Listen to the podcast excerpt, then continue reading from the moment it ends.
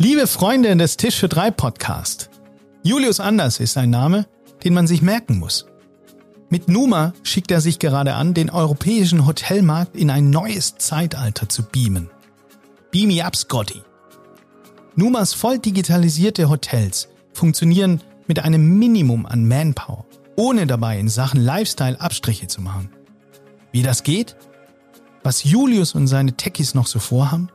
Wie die Zahlen aussehen und wie ich meine erste Nacht im Numa erlebt habe. All das erfährt ihr in unserer neuen Episode vom Tisch für drei, dem genussverliebten Podcast von Chefs Kulinar. Viel Vergnügen. Haben Sie noch einen Tisch frei? Da, da vorne vielleicht? Aber gern. Ja, super. Dann können wir ja loslegen. Mit Tisch für drei, der genussverliebte Podcast von Chefs Kulinar.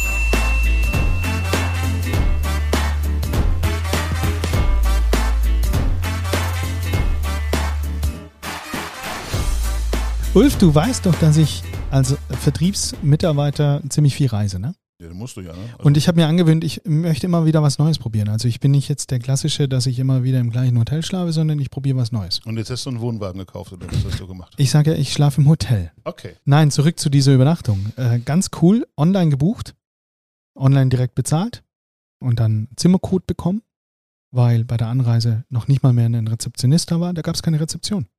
Numa heißt das Hotel. Schon mal gehört? Numa habe ich schon gehört. Ja. Und weißt du, warum ich das schon gehört habe? Ja, Weil weiß. zufälligerweise unser Gast Nein. heute von genau da kommt. Ja, Julius Anders ist bei uns der Managing Director, was für ein fancy Titel, vom Numa. Herzlich willkommen, schön, dass du da bist, lieber Julius. Hallo, Dankeschön. Ich korrigiere gleich. Ich bin Operations Director, nicht Managing Director, weil das ist im Englischen dann Geschäftsführer und dann musst du unterschreiben und bist schuld, wenn das falsch läuft. Genau, freue mich hier zu sein. Vielen Dank für die Einladung. Sehr gerne, sehr gerne. Ich meine, wir haben ja großartige Themen heute. Bevor wir damit aber so richtig starten, machen wir noch mal ganz kurz einen Break für die Werbung. Habt ihr auch vegane Burger? Ist die Pizza halal? Gibt es die Panna Cotta auch laktosefrei? Ja, so Sachen haben wir alle schon gehört, oder? Klingt auf den ersten Blick auch kompliziert, ist es aber gar nicht. Denn glücklicherweise bietet Upfield Professional für jeden Gast und jede Anwendung inzwischen das ideale Produkt. Egal ob vegan, halal, koscher oder auch frei von deklarierungspflichtigen Allergenen. Nutz jetzt Violife statt herkömmlichem Käse als Fete-Alternative im Salat, als leckeren Cheddar- oder Gouda-Scheibe auf dem Burger oder auch gerieben auf der Pizza. Servier jedem Gast gewohnt schmackhafte Gerichte. Und dabei tu ganz nebenbei auch der Umwelt etwas Gutes. Wie das geht? Das liest du auf violifefoods.com. Du möchtest auch leckere sahnebasierte Hauptspeisen sowie Desserts für Menschen mit besonderen Ernährungsbedürfnissen bieten? Kannst du im Handumdrehen zaubern mit den pflanzlichen Sahnenalternativen von Flora Professional plant. Entdecke jetzt alle Marken und Produkte von Upfield Professional, um deine Küche für alle Gäste zu wappnen, damit es nachher nicht noch komplizierter wird. Für Rezeptinspirationen schau dir unsere Masterclass auf den Messen in Leipzig und Düsseldorf oder danach einfach on demand an. Viel Erfolg! So, Matthias, du hast eben schon ganz kurz von deiner Numa Experience in Wien erzählt. Hast du dich wohlgefühlt in einem Hotel ohne Personal? Ehrlich? Ja. Nein. Nicht? Also ich, ich bin, wie gesagt, viel Reisender und das war schon äh, eine neue Experience, wenn wir mal im Englischen bleiben. Ich bin so ein Gewohnheitstier eigentlich. Ich äh, mag Dinge, die ich kenne, dass sie wiederkehren und da kam gar nichts, was ich kannte, sondern nur Ungewisses und das, das war mir schon mulmig. Am Ende, muss ich sagen, waren mega Erfahrung. Ich habe direkt wieder gebucht, habe eben die 20 Prozent, ich bin der Schwab, kriegst nämlich 20 Prozent äh, bei der nächsten Buchung, wenn du gleich wieder buchst. Anderes Wunderbar. Thema, sorry. Ziel erreicht. So kriegt man ihn immer. Ja, ganz klar. Habt ihr das gecheckt vorher? Könnt ihr anhand der digitalen Signatur erkennen, ob jemand ein Schwab ist oder ein Bayer? Also, unser CEO dann und Mitgründer Christian ist Angebote. auch Schwabe. Der weiß, Das er erklärt haben einiges. Ja, Nein, ja, ich glaube ähm, schon. Nein, also Theoretisch ist das möglich, ja. Theoretisch ist es möglich. Nee, aber es ist tatsächlich so, ähm, am Ende muss ich sagen, war ein mega Erlebnis, geiles Konzept, rede ich gerne drüber. Würde ich gerne auch nachher nochmal so ein paar Inhalte mit dir durchdiskutieren wollen, äh, weil genau das, was du hier und da schon erwähnt hast, ist genau richtig vom Erlebnis, vom The Guest Experience. Und was war jetzt das, was dich richtig überzeugt hat? Und du hast am Anfang hast du gefremdelt oder was? Und geht das anderen Gästen auch so? Oder wie sind da eure Erfahrungen? Ist jetzt Matthias einfach nur vielleicht, sorry, dass ich das sage, aber ein bisschen zu alt? Ich glaube nicht, dass Matthias zu alt ist. Sicherlich sprechen wir mit unserem Konzept ähm, eine jüngere Zielgruppe an. Also unser durchschnittlicher Gast ist ungefähr 15 Jahre jünger als der durchschnittliche Hotelgast in Deutschland. Das zeigt schon, dass wir ein jüngeres Klientel ansprechen, heißt aber nicht, dass wir ältere Generationen oder ein älteres Klientel ausschließen. Ich glaube, jeder, der eine Corona-App hatte und sein QR-Code zeigen konnte und WhatsApp schreibt mit seinem Telefon, kann bei uns ein- und auschecken ohne Probleme. Also ich fühlte mich am Ende richtig wohl, weil du kommst da an, es ist alles super sauber. Die, ähm, dieser Zimmercode geht dann in den Aufzug. Der Aufzug bringt dich nach oben zum Zimmer. Das Zimmer geht über, über eine Zahlenkombination, die ich über WhatsApp bekommen hatte, geht dann die Türe auf. Mega gutes Material verarbeitet. Villeroy und Boch, glaube ich, war es äh, im Badezimmer. Ich konnte meinen äh, Badezimmerspiegel connecten mit meinen iTunes, konnte dann am, am Morgen dann quasi Apokalypse und Filterkaffee von Mickey Beisenherz hören. Also fühlte mich richtig wohl zu Hause. Wunderbar. Ähm, wunderbar, also mehr geht nicht. Also deswegen mega, mega, richtig gut. Diese äh, Gästekommunikation, was ich gerade anspreche, WhatsApp, ähm, ihr macht, glaube ich, mehr oder minder fast alles über WhatsApp. Ja, mehr oder minder. Wir haben angefangen, unsere digitale Guest Journey, wie man so schön sagt, ähm, via E-Mail abzuwickeln und dann SMS und irgendwann haben wir gemerkt, diese Hemmschwelle, eine E-Mail zu schreiben, um was anzufragen, ist wesentlich größer als eine WhatsApp. Eine WhatsApp macht jeder nebenbei. Und gerade in unserer Target Audience. Und so haben wir dann angefangen, WhatsApp in unsere Guest Journey zu integrieren. Und mehr und mehr wurde via WhatsApp abgewickelt. Inzwischen ist, glaube ich, 70 Prozent unserer Kommunikation schon via WhatsApp. Und ähm, es ist super intuitiv und dadurch können wir auch viel, viel schneller darauf antworten. Und es machen noch Menschen, die das beantworten? Oder habt ihr da auch schon künstliche Intelligenz, weil immer wiederkehrend die gleichen Themen da gefragt werden? Und dann ist dann ein Computer, der dann erahnt, was die Antwort ist und das automatisiert. Im Endeffekt sind da Menschen. Wir haben ein Team, nennt sich das Guest Experience Team bei uns, das vier Sprachen in allen Ländern, in denen wir sind, plus Englisch 24-7 zur Verfügung steht okay. und antwortet. Sicherlich gibt es gewisse Nachrichten, die automatisiert sind, sprich deine Anreisebestätigung, dass der Meldeschein ausgefüllt werden muss, deine Willkommensmessage mit dem PIN-Code, der für dich generiert wird, solche, das sind standardisierte Nachrichten. Mhm. Und dann aber alles, was eine Nachfrage ist oder eine Interaktion, wird von Menschen beantwortet. Wir arbeiten mit Templates, also vorgefertigten Satzbausteinen. Das, das hilft, um das zu beschleunigen, um eine Qualität auch zu gewährleisten.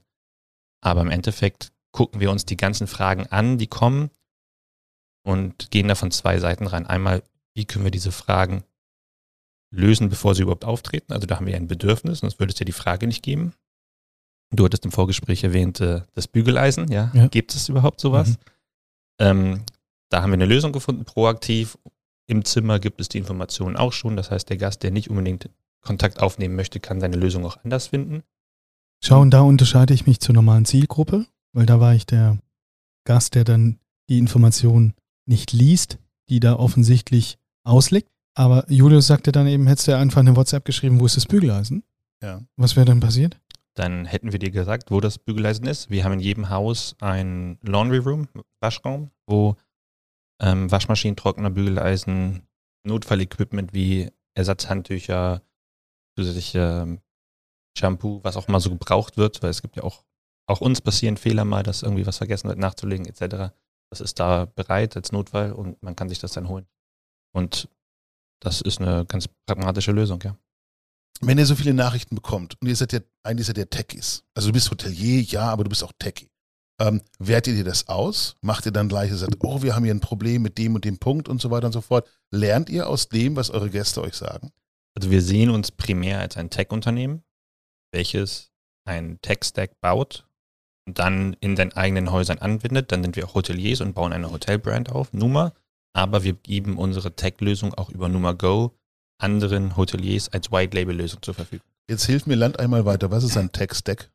Tech-Stack ist, ähm, wir mal so an, ein klassisches Hotel auf dem Lande, 60, 70 Zimmer, familiengeführt, hat bis zu 15 verschiedene Systeme, die dieses Hotel benutzt. Von dem Channel Manager, der die Raten auf den ganzen verschiedenen ähm, Online-Buchungskanälen wie Airbnb, Booking.com etc. Also so Insellösungen, glaube ich, sagt mein IT-Mensch immer. Ja, genau, wie Insellösungen. Ich meine, die reden zwar schon miteinander, aber im Endeffekt hast du als, als Hotelier dann bis zu 15 verschiedene Ansprechpartner, bis zu 15 verschiedene Systeme, die irgendwie miteinander integriert werden müssen, wo Schnittstellen hergestellt werden müssen, 15 individuelle Rechnungen von Dienstleistern, Systemdienstleistern, 15 äh, Ansprechpartner, die sagen, das liegt nicht an uns, das liegt an dem anderen System.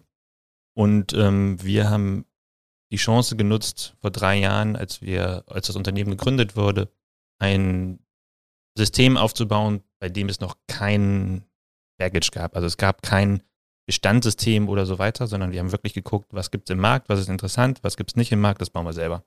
Der letzte, der davon erzählt hat in einer anderen Branche, war Elon Musk. Er hat gesagt, okay, ich baue nicht nur ein Auto, ich baue auch die gesamte Software drumherum. Ich brauche keine Zulieferer, die mir irgendwie eine Software schreiben für einen Scheibenwischer, sondern ich mache alles aus einem. Seht ihr euch so ein bisschen als der Tesla der Hotellerie? Diese Analogie haben wir schon, ist nicht das erste Mal, dass ich sie höre, ja, und wir haben die intern auch schon ein paar Mal diskutiert, ja. Was man jetzt leider im Podcast nicht sieht, ist, wie er plötzlich strahlt, der liebe Julius, oder? Mhm. Siehst du das? Mhm. Du sagst einmal Alan in mhm. dieser Welt und auf einmal ist ein Vorbild, oder? Zentimeter größer. Ähm, gewisse Sachen ja, mit manchen Sachen, die er so sagt und macht, stimme ich nicht überein, aber Stichwort Homeoffice. Zum Beispiel, genau. Mhm. ich habe da ein bisschen andere Ansichts Weise. Aber ähm, zumindest was den Innovationsdrang angeht und ähm, zu verstehen, um auch noch auf deine Frage zurückzukommen, was man mit den Daten machen kann. Ähm, Im Endeffekt ist Tesla ähm, nicht nur ein Hersteller von Autos, sondern auch ein Datensammler. Ja, und das sind die Firma, die weltweit die meisten Daten zum autonomen Fahren gesammelt hat und können dadurch ähm, ganz anders ähm, zukünftig auf die Zukunft vorbereiten. Das machen wir auch. Also wir wissen auch genau, Wann reisen die Gäste an? Wann reisen die Gäste ab? Wie viele Minuten braucht die Reinigungskraft exakt, um das Zimmer zu reinigen? Was ist der durchschnittliche Toilettenpapierverbrauch pro Gast pro Nacht? All solche Daten haben wir und können natürlich damit ganz anders arbeiten, ganz andere Entscheidungen treffen und ähm, viel, viel feiner noch an unserer operativen arbeiten. Aber du wusstest jetzt nicht, oder das äh, Wood Hotel wusste jetzt nicht, wer da mit Matthias Rilling anreist, äh, was sein LinkedIn-Profil ist, was sein Xing- oder Instagram-Profil ist, was der für äh, ähm, Vorlieben hat oder was der für Filme gerne guckt auf Netflix oder Du weißt das so erst, du, du warst das erste Mal bei uns, ja, richtig? Richtig. Ähm, das heißt, wir haben jetzt das erste Mal deine Daten gesehen. Okay. Und ähm, jetzt gibt es theoretisch die Möglichkeit, ja, dass man mehr über dich herausfährt, dass es da Links gibt. So weit sind wir noch nicht. Da gibt es noch, noch mehr, was in die Richtung passiert. Aber wir haben ein Profil von dir jetzt und jetzt wird, du hast gerade schon gesagt, du hast ein zweites Mal bei uns gebucht wird das natürlich miteinander verknüpft und es entsteht ein Gästeprofil. Mhm. Und irgendwann sollten wir dabei so weit sein, dass wir dann anhand deines Reiseverhaltens, wie er reist immer Montag bis Mittwoch nach Frankfurt oder ist immer das erste Wochenende im Monat in Wien, dann theoretisch auf dich zugeschnittene Werbung schalten könnten, auf den Kanälen, die du nutzt äh, und ähm, dir die entsprechenden Angebote zukommen lassen für diese Aufenthalte. Darf ich noch ganz kurz? einmal danach haken an der Stelle. Wer in Deutschland Daten sagt, denkt auch immer Datenschutz. Jetzt ja. hast du gesagt, okay, du sammelst die Daten von Matthias. Das finde ich schon mal gut, dass es nicht meine Daten sind. Du könntest ja aber auch im Zweifel vorher schon Daten von Matthias einkaufen oder von Menschen, die wie Matthias sind. Du hast das Thema Datensammeln angesprochen. Vom Datensammeln zum Datenverkaufen ist es nur ein kurzer Weg. Wie ist das mit Datenschutz und auch mit Privatsphäre und solchen Sachen, weißt du? Also auch über WhatsApp wird ja viel auch diskutiert, wie sicher ist das, wie öffentlich ist das und so weiter und so fort. Ähm, ich bin mir sicher, mit solchen, ich sag mal, Ressentiments werdet ihr ja auch öfter mal konfrontiert. Sicher, wobei ich uns nicht unbedingt als den, die, die Datenkrake hier, ja, ich meine, das ist ein Teil heutzutage ein Business zu betreiben, ist deine Gäste zu kennen oder deine Konsumenten zu kennen und das drückt man heutzutage bei einem gewissen Volumen in Daten aus. Ja, das ist ja immer im Endeffekt sind Daten ja nur eine Sprache, in welcher Informationen über deine Gäste oder über deine Kunden gespeichert werden. Und ja, es gibt Datenschutz und der ist super wichtig und ich bin auch ein großer Verfechter persönlich von, aber ähm, wir machen ja nichts mit den Daten, die uns nicht gegeben werden. Ja, also es gibt eine Meldepflicht in Deutschland zum Beispiel, das heißt, gewisse Daten müssen wir aufnehmen Klar. Und, und, und speichern. Das ist einfach eine, mal eine gesetzliche Vorgabe. Europaweit ist Datenschutz ganz, ganz klar geregelt. Wir wollen, ich meine, wo ist denn unser Vorteil, unsere Gästedaten anderen zur Verfügung zu stellen? Es wird bezahlt. Ja, es wird bezahlt, aber wir können natürlich viel, viel mehr rausziehen, wenn wir diesen Datenpool selber haben. Also wieder bei nichts raus. Definitiv. Nein. Wenn wir wieder bei Tesla, ich meine, Tesla sammelt auch Daten über das autonome Fahren. Die wären ja schon blöd, das äh, einem anderen autonomen Fahren Entwickler in, zur Verfügung zu stellen. Dann geht ja deren Wettbewerbsvorteil verloren. Okay. Okay. Und so sehen wir das auch. Und wir sind inzwischen mit unseren 60 Häusern und knapp 3000 Zimmern auch schon auf einer Größe, dass wir entsprechend Volumen haben, dass die Daten signifikant werden für uns. Euer Slogan ist Bring some soul to travel. Was meint ihr damit genau? Wir meinen damit, dass wir die ganzen bürokratischen Firlefanz, das ganze, was du machen musst, nur um irgendwo einen Aufenthalt zu genießen, eliminieren wollen. Das heißt, wir wollen da hinkommen, dass der Gast wieder reist, um ein Erlebnis zu haben. Und wenn der Gast uns in Berlin, in unseren Berliner Häusern zu besuchen kommt, dass der Gast dann Berlin erleben kann. Das ist das ursprüngliche einer, eines Reiseerlebnisses. Mach das mal konkret, Philipp Franz. Ähm, Meldeschein? Gibt's nicht. Oder gibt's, aber digitalisiert okay. und wird an, im Idealfall schon ausgefüllt an dem Tag, an dem die Buchung gemacht wird. Was ist für euch noch Philipp Franz? Ich habe 15 Jahre, fast 15 Jahre in klassischen Hotels gearbeitet, habe dort angefangen in der Rezeption, mich übers Front of House Rooms Division hochgearbeitet, bis, bis ich Hotels geleitet habe. Und ähm, würde sagen, ich habe einen Großteil meiner beruflichen Karriere damit verbracht, schlecht handgeschriebene Meldescheine von irgendwelchen gestressten Business-Travelern ausgefüllt, probiert zu entziffern mit Google und weiß ich was dazugehört, um dann unsere Gästeprofile auszufüllen. Das ist einfach nicht mehr zeitgemäß und das ist einfach Verschwendung von Arbeitskraft, Arbeitszeit im Endeffekt, die Daten, die man hinterher hat, sind wesentlich inakkurater als das, was jeder Gast einem ausführen würde, wesentlich schneller und wesentlich effizienter. Und ihr glaubt quasi auch, dass äh, niemand an der Rezeption gefragt werden muss, wie die Anreise war. Das war ja Jenny. Ja, genau. Die mir äh, sagte im genau. Orania. Äh, ja, meine Kutsche hat ein Rad verloren. Ja, genau. Wie war Ihre Anreise, Herr Tietke? Ja. Hat der Gaul gebockt? Ich, ich, wurde im, ich wurde im Wald überfallen. Ja, also ja, diese, äh, diese historisch alt überlieferte Frage, ja. wie war Ihre Anreise? Ja, wie sehe ich denn aus? Sorry, ich habe Durst. Ich will jetzt irgendwo ne, meine Ruhe haben. Also das packt er auch weg, weil er sagt, das ist auch Philippans. Genau.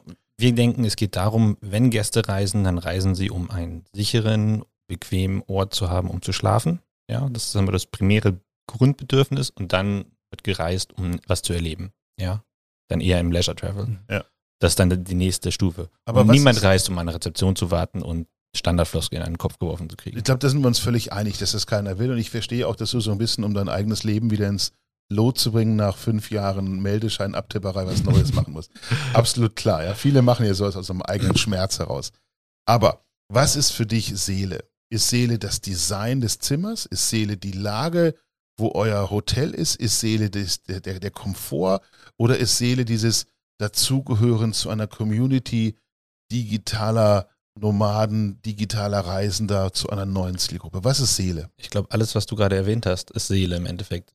Ihr oder ich sehe das Seele so, dass es darum geht, ein, eine emotionale Bindung zu kreieren, ja. Und zur emotionalen Bindung gehört dazu, einen, einen guten, qualitativ hochwertigen Aufenthalt zu haben, sprich gut geschlafen zu haben, tolle Kissen zu haben, ähm, es war ruhig, Zimmer war dunkel, so die ganzen Basissachen, das ist einfach das Grundlegende, das ist schon ein Teil von Seele.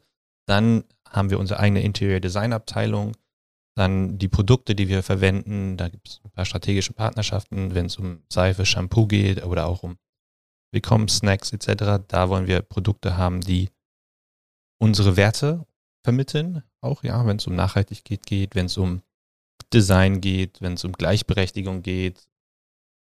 Das gehört dazu. Design habe ich eben schon erwähnt, in den Zimmern, Zimmerdesign. Und es geht auch darum, einfach einen modernen, eine moderne Herangehensweise zu haben und dann ein Hotelprodukt anzubieten in einem Standort oder in einer Location, wo man dann auch wirklich die Umgebung widerspiegelt. Ja? Ich würde gerne mal beweisen, dass ich mich tatsächlich auch vorbereitet habe auf den heutigen Podcast. Ja.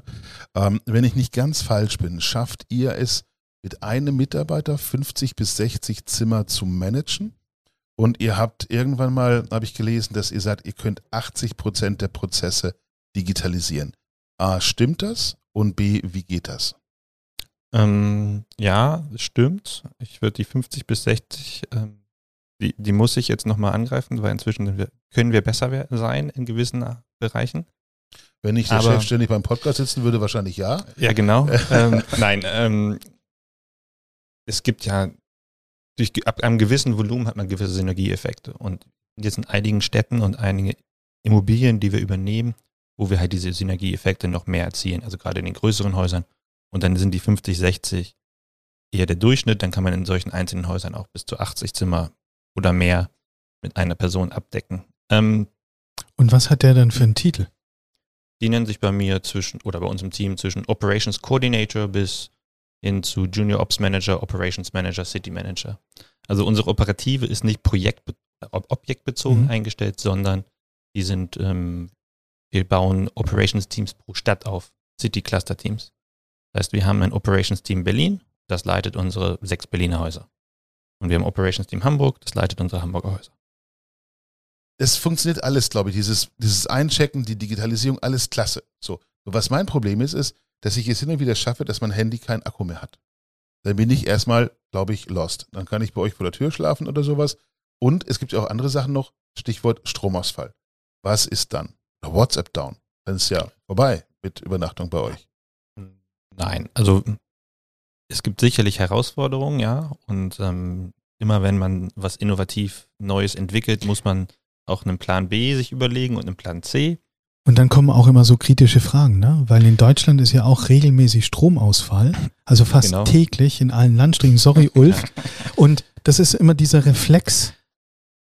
Wie oft in den letzten drei Monaten, Ulf, du darfst gleich antworten, Julius, ist dein Handy abgeschmiert, weil du keinen Akku mehr hattest? Dreimal. Ich bin blöd. Das ist das Problem. Alle Menschen schaffen das. Andere Menschen schaffen es, auch eine Powerbank einzustecken. Ja. Ich nicht. Okay. So. Julius, die Antwort für das Me- Akkuproblem. Meins, meins gar nicht. Okay. Ähm, zum Stromausfall, ich glaube, in den letzten drei Jahren hatten wir zweimal Stromausfall in einem Haus. Mhm. Einmal waren wir zu doof, Wo in Deutschland oder? Zentraleuropa. Mhm. Ähm, es gibt Plan B, also von Immobilien, die zwei, zwei verschiedene Stromversorgungen haben, ja, weil sie von zwei Straßenanschlüsse sind, äh, über Notstromaggregate in, ähm, über Battery Packs und unter Schließanlage ist jedes einzelne Element hat nochmal eine eigene separate Stromquelle, sprich eine, eine, einen Akku, ganz normal. Und der hält auch noch, äh, ja, die laufen eigentlich auf Akku, die laufen gar nicht an die Stromquelle angeschlossen. Dieser Akku hält zwei Jahre. Sprich, ähm, die Schließanlage ist autark, auch ohne Strom Ich lerne, fähig. ihr seid nicht das Problem. Ich mit meinem Handy bin das Problem. Ja, da ist eher die größere Herausforderung, ja, weil ich kann dir nicht proaktiv einen Akku-Pack mitgeben. Ja, Das stimmt. Ähm, Musst du auch nicht. Das heißt, ähm, ja, es gibt dann die Herausforderung, es geht nicht, aber das Schöne ist ja, du kriegst dein PIN-Code schon am Vormittag zugeschickt und statistisch gesehen würde ich sagen, du lädst dein Handy über Nacht und morgens ist das Telefon gut geladen. Das heißt, du hast den schon, du könntest dir den mit dem Edding auf den Arm schreiben oder ähm, äh, ein schönes Bild, ne? aus, Ja. oder, oder Matthias- ausdrucken für die, die. Äh, Na, die- wir die beide, Matthias, wir machen uns einfach so ein Sleeve. Ja. Ja. Linker Arm mit all den Pins, wo wir mal schon mal geschlafen haben. Ja. Das wäre mal was anderes als immer nur Ja. Tribals.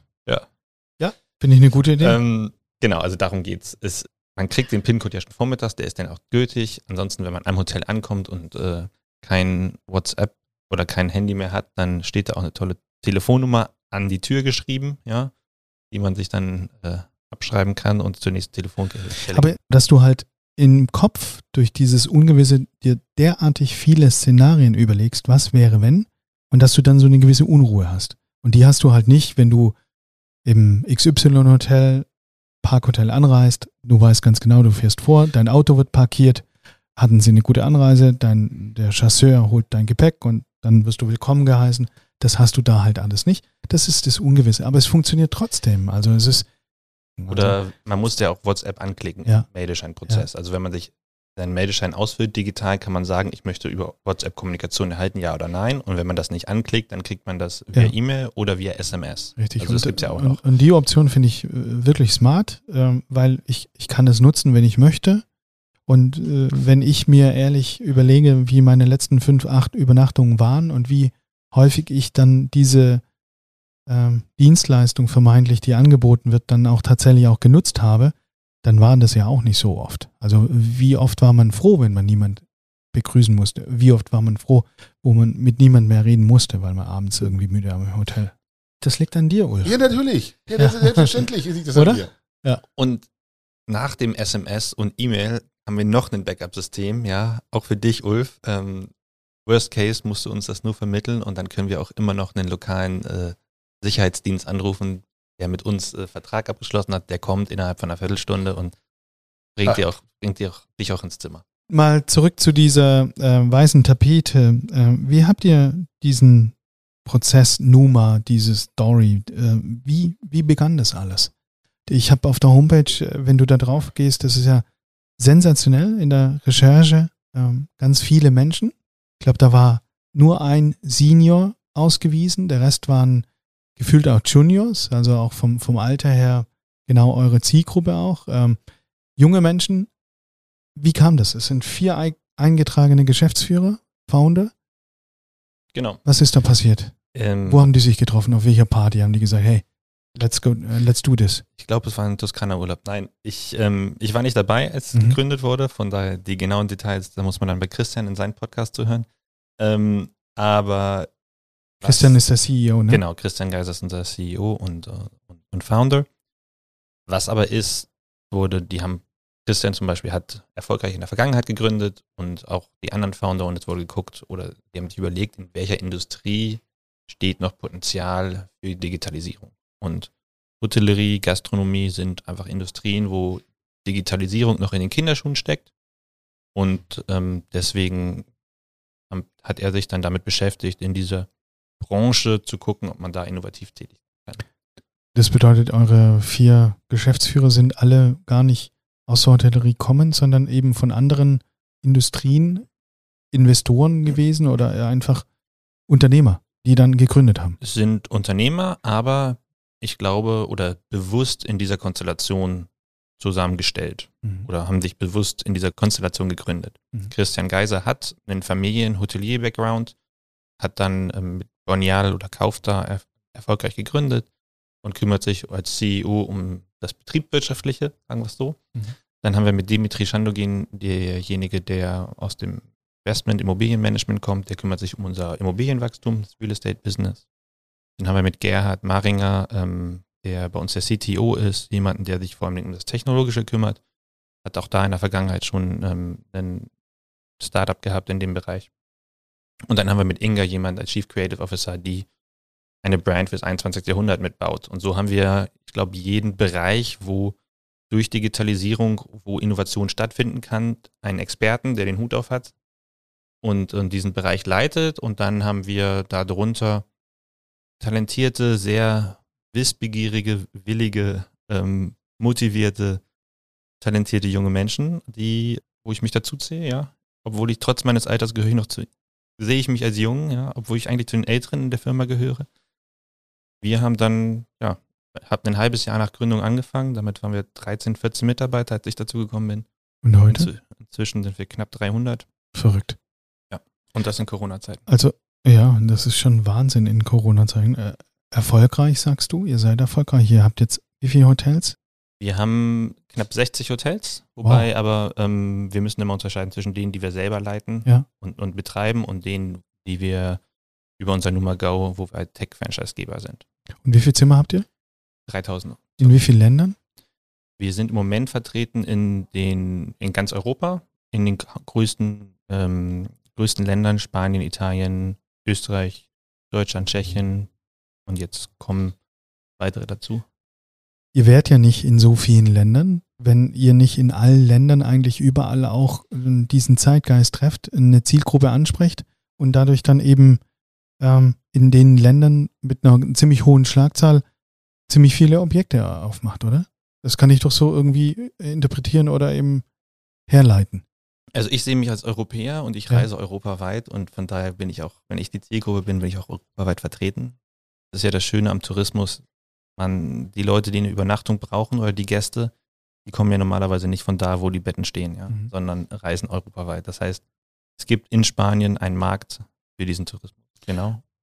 Lass mich da immer noch mal eine Klugscheißerfrage stellen in dieser ganzen Business-Geschichte, die wir jetzt da haben. Stichwort, äh, du sagst, wir haben 36 oder 60 Hotels. Mhm. Heißt das, euch gehört die Immobilie, weil ihr auch in den Foundern jetzt einen habt, der für Real Estate-Geschichten ist? Oder habt ihr Managementverträge? Wie läuft das bei euch? Wir haben, also wir, wir besitzen keine Immobilie, es gibt keine Equity in dem Sinne. So wie Airbnb, ihr besitzt auch kein Zimmer. Wir, was heißt, ist schon leicht anders als Airbnb. Wir sind im Endeffekt wie ein klassisches Hotel. Also Marriott hat weltweit auch nur eine Hotelimmobilie. Ja? Ähm, wir machen Pachtverträge, langfristige Pachtverträge mit ähm, Immobilieninvestoren, denen die Immobilien gehören. Wir haben klassische Managementverträge, wo wir die Immobilie managen für den Immobilieninhaber und dann entsprechend an der einer Management-Fee verdienen. Und wir haben hybride Modelle, wo es eine Basispacht gibt und eine variable Komponente. Und dann Okay. haben wir noch ähm, das White Label, wo wir unsere Technologie anderen Hoteliers zur Verfügung stellen. Wir nennen es Numa Go. Und dann der andere Hotelier sein Hotel weiter betreiben kann, unsere Technologie dabei hat, dadurch die Effizienzsteigerung und entsprechend ähm, verdienen wir da, verdienen wir auch daran. Wir haben eine Menge Profis draußen, die uns hören und die immer wieder auch dann sagen, hey, werdet konkret. Wo liegen bei euch die Management-Fees? Und zweite Frage, noch viel wichtiger, vielleicht kannst du zumindest die beantworten. Wo liegen die durchschnittlichen Raten bei euch?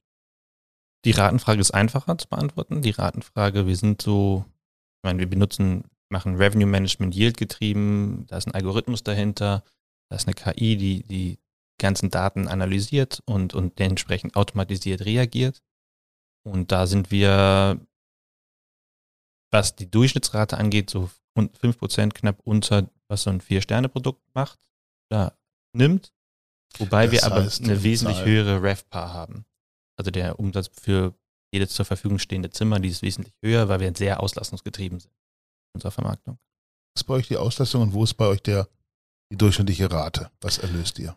Die durchschnittliche Rate ist abhängig von der Stadt. Also in Sevilla haben wir über Ostern eine durchschnittliche Rate von über 500 Euro gehabt. Ja, aber in Berlin im Januar hatten wir eine durchschnittliche Rate, die um die 80 Euro lag. Also sind, gibt große Spektren anhand der Nachfrage variiert die. Aber auslastungsmäßig sind wir ähm, firmenweit bei über 85 Prozent im Schnitt, ja.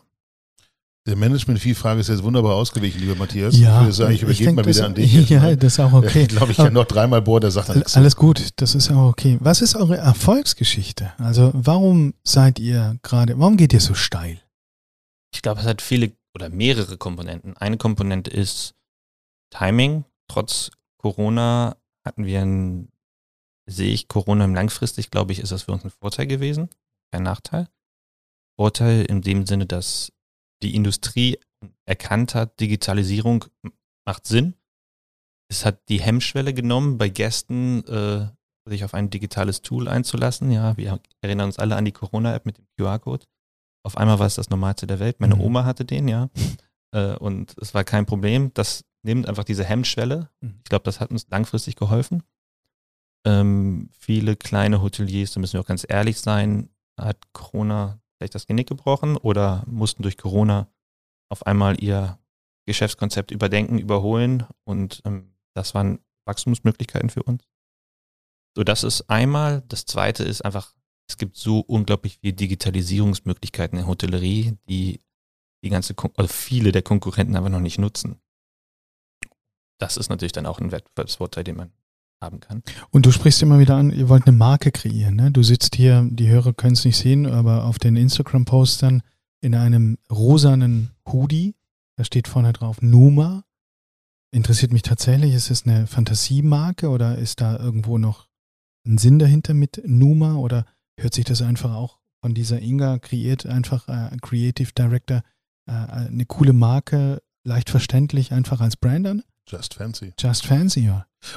Stimmt es eigentlich, dass ihr früher noch einen anderen Namen hattet? Genau. Also wir wurden Hieß ursprünglich als Cozy, ne? Cozy gegründet, genau, und haben uns dann schon über ein Jahr her umfirmiert zu Numa. Mhm. Da ging es vor allem um, um Trademark-Gründe und wenn man dann in eine Brand investiert, dann möchte man natürlich auch die, das Return on Investment haben und die Trademarksrechte.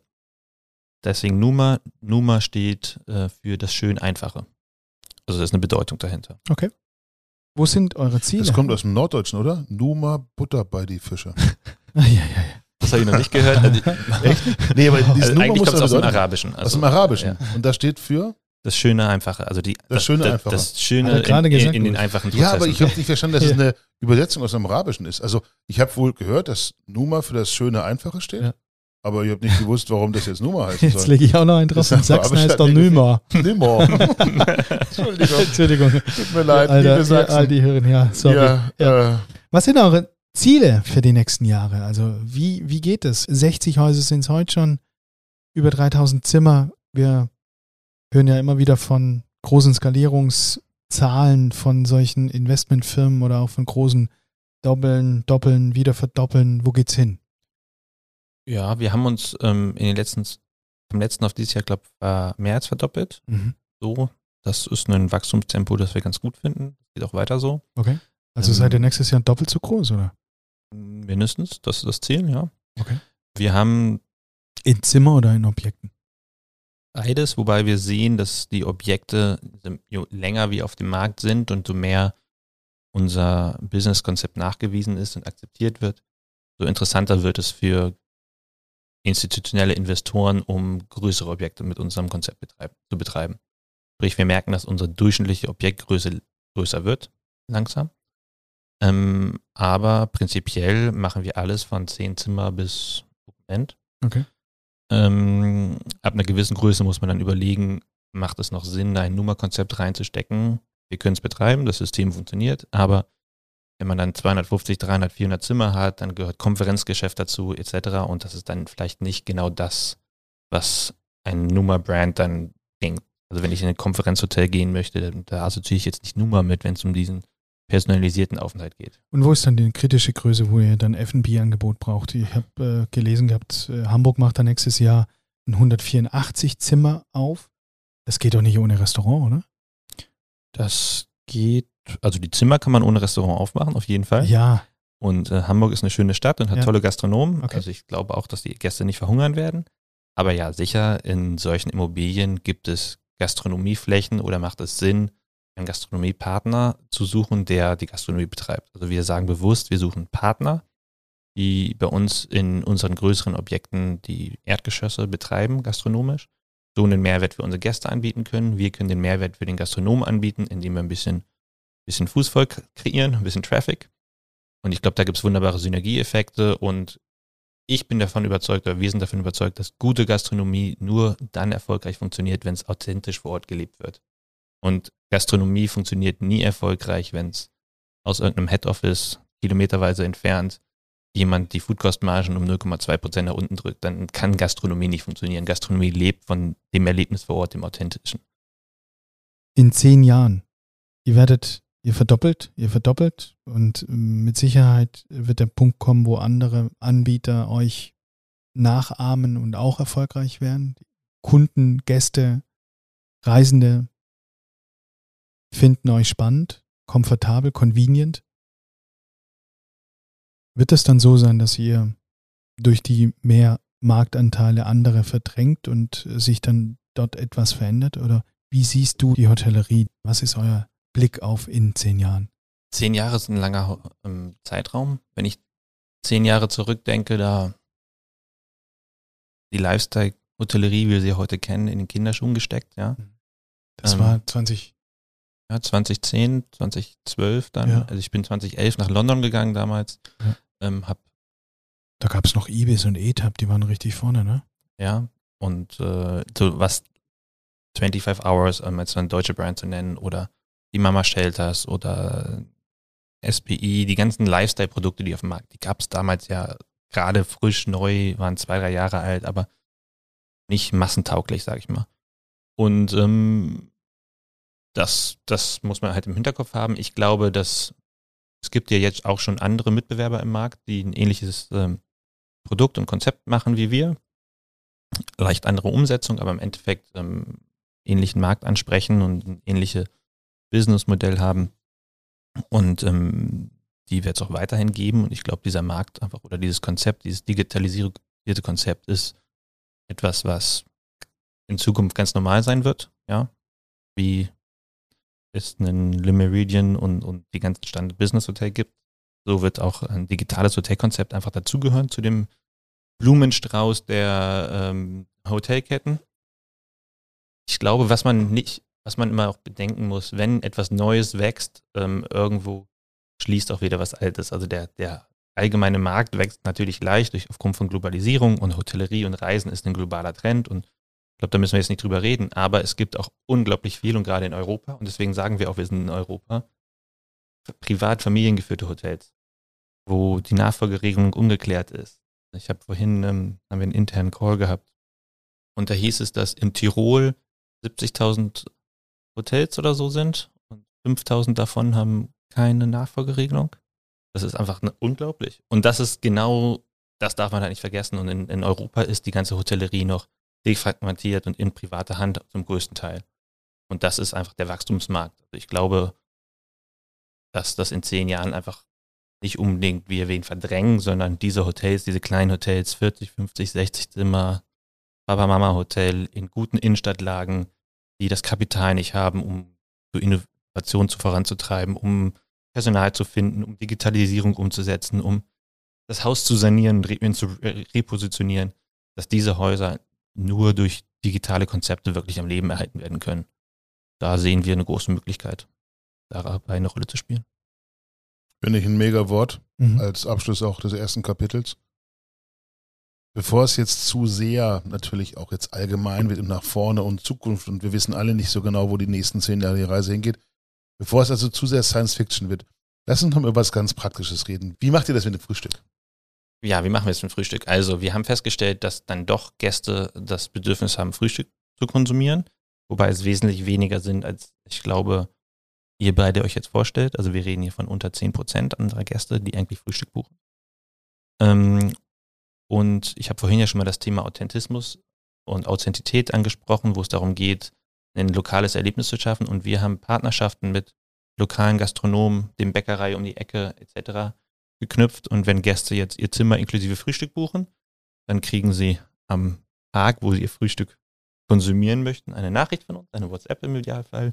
Hier, Bäcker Meier um die Ecke, geh hin, zeig deinen Code und äh, oder sag, dass du von Numa kommst und der kann dann, hat dann deine Reservierungsliste sozusagen und dann kannst du da dein Frühstück abholen. Und das fand ich auch smart, wieder zurück zu meiner Buchung. Ich hatte bei der Direktbuchung die Option auszuwählen, Frühstück vegan. Ähm, die anderen beiden hatte ich gar nicht. Dann habe ich das einfach direkt auch gebucht. Und ich hatte am nächsten Morgen, und im Wood ist äh, ein thailändisches Restaurant, mega lecker. War ich am Abend schon essen. Äh, am nächsten Morgen der gleiche Kellner, der Abendservice hatte, ja der Frühstücksdienst. Okay, Das ist äh, typisch äh, Hotellerie. Aber ich hatte eine Scheibe Schwarzbrot, die war leicht geröstet. Dann war ein rote Beete Humus drauf.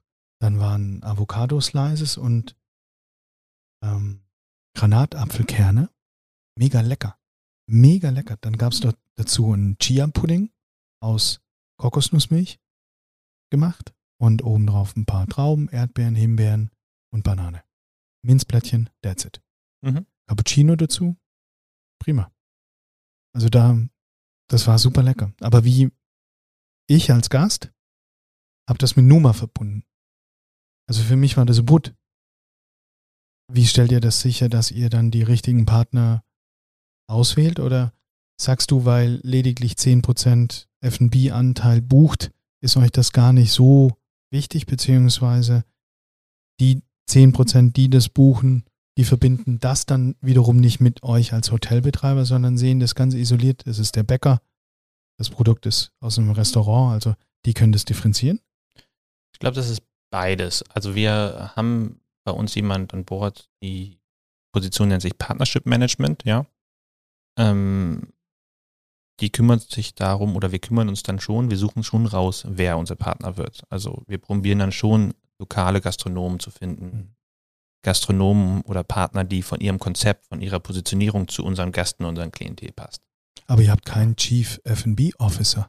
Nö, haben wir nicht, weil wir machen ja kein F&B. Wir suchen uns lokale Partner, da geht es ja. um Branding, da geht es um eine lokale Absprache mit okay. den jeweiligen Partnern und ähm, das geht es dann um die Zusammenarbeit. Wir können unsere Meinung dazu geben, wir haben unsere Erfahrungswerte, wir haben ganz viele Daten, wir wissen, was kommt beim Gast gut an, was kommt nicht gut an, so. Und das können wir teilen. Das Schöne für die Partner ist, die kriegen von uns einen Forecast live online wo sie genau wissen, wie viele Leute kommen an welchem Tag zum Frühstück und haben was bestellt. Und das, Das heißt, was du vorhin Du hast kein Buffet, wo Mega, weggeschmissen ja. wird und all das. Das ist einfach, ja, und ist ein authentisches Produkt und dann bieten wir wieder was, ein Erlebnis an in einer Stadt, ja, und nicht ein Massenfrühstück. Ähm, Und das fand ich ein mega Erlebnis, weil gerade dieses, äh, wir diskutieren ja und wahrscheinlich das ganze Jahr noch über Preiserhöhungen, über Rohstoffmangel, über äh, schwankende Mhm. Versorgungslagen und äh, diesen Ansatz, Waste zu mindern, ist äh, europäisch vereinbart, bis 2030 sich massiv zu reduzieren. Das äh, fordert der Gesetzgeber. Da muss man sich damit auseinandersetzen und trotzdem tun wir uns so schwer und trotzdem sind die Hotels nicht bereit, diese Sharing Dishes vom Buffet runterzunehmen, Scrambled Eggs, Bacon und all die Würstchen gebraten, dann da äh, so viel du magst aufs Buffet zu packen. Also das fand ich so smart. Ich konnte auswählen und das war mega lecker. Was mir aufgefallen ist, ich habe einen Cappuccino bestellt, habe ich ja gesagt. Ich habe einen zweiten bestellt. Weißt du, was passiert ist? Der war nicht inkludiert. Den müssen sie aber bezahlen. Auch das ja eine jetzt vielleicht auch zwingend erforderliche Konsequenz, dass du also nicht bis all you can eat am Frühstücksbuffet deinen Gästen das immer wieder auch serviert, sondern dass du einfach auch das limitierst, dass es eben nicht normal ist, dass du deine Stulle in die ich finde, irgendwo muss es eine Grenze geben. Ja, und wenn wir. Produkte wertschätzen wollen, Ja. ja. und ein hochqualitatives Produkt anbieten wollen, dann geht das nicht, dann kann das nicht all you can eat sein, sondern dann muss eine Wertschätzung des Produktes da sein, da muss ein vernünftiger Preis dafür da sein. Und das kann man dann nur durchsetzen, wenn man entsprechend ähm, das eingrenzt. Ich meine, das war extrem äh, ausgedrückt, all you can eat. Also äh, den zweiten Cappuccino ist ja jetzt nicht äh, maßlos, aber trotzdem die, die Konsequenz, die dahinter steckt, ist, glaube ich, die richtige. Vielleicht ist auch tatsächlich Digitalisierung der Schlüssel zu mehr Effizienz.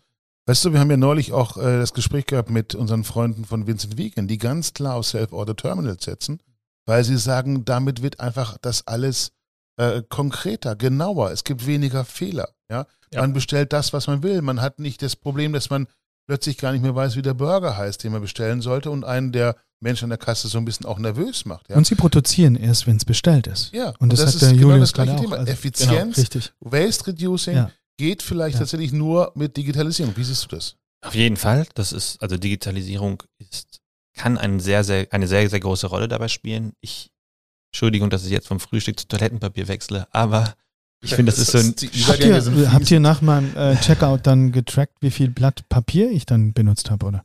so genau jetzt nicht, Mhm.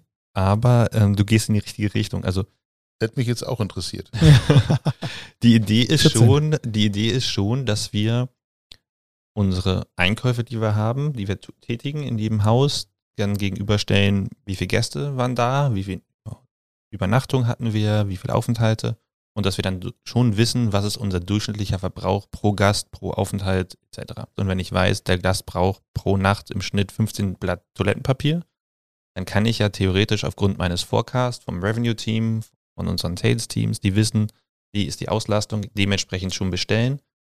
Und ich kann vor allem, und das ist das spannende Thema, ein, diese Bestellung automatisieren. Das heißt, wenn jemand einen Forecast hochlädt in ein System, kann das System automatisch diese Bestellung bei unserem jeweiligen Lieferanten, Lieferanten über die voraussichtlich gebrauchte Toilettenpapiermenge tätigen und die wird dann geliefert und ich brauche kein Personal, das rumrennt und äh, Toilettenpapierrollen zielt. Ich brauche, mir passieren keine Fehler, dass ich das falsche Toilettenpapier bestelle.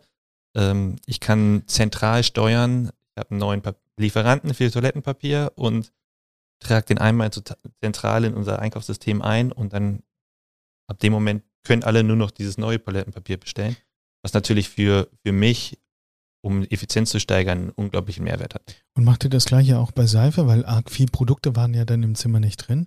Ja. Ähm, Se- Seife genauso? Also wir machen es noch nicht, das ist das Ziel, da wollen wir Ja. hin und das ist genau so ein Thema, wo wir Ja. gerade operativ dran arbeiten. Ja. Ähm, ja, bei Seife auch. Da geht es dann auch um, um die Lieferketten entsprechend zu haben. Und etc. wisst ihr, wie viel Seife der Durchschnittsgast verbraucht? Ja. Wie? Wir wissen, was wir bestellen, ja, und wir wissen, wie viele Gäste wir da hatten vor Ort und der Meldestatistik. Und dann ist das ja eine ganz einfache Kalkulation. Verrückt. Ich bin ausgecheckt, Ulf. Der QR-Code, der war an der Tür Innenseite, ging der auf Sichthöhe. Du willst auschecken? gehe über den QR-Code, dann bin ich da rein. Willst du jetzt wirklich auschecken? Ja. Willst du wirklich jetzt gehen? Ja. Und dann habe ich es bestätigt und bin rausgegangen. Das war mein Checkout. Tür zugemacht, äh, binnen Viertelstunde, äh, als ich weg war, eine E-Mail bekommen mit der Rechnung.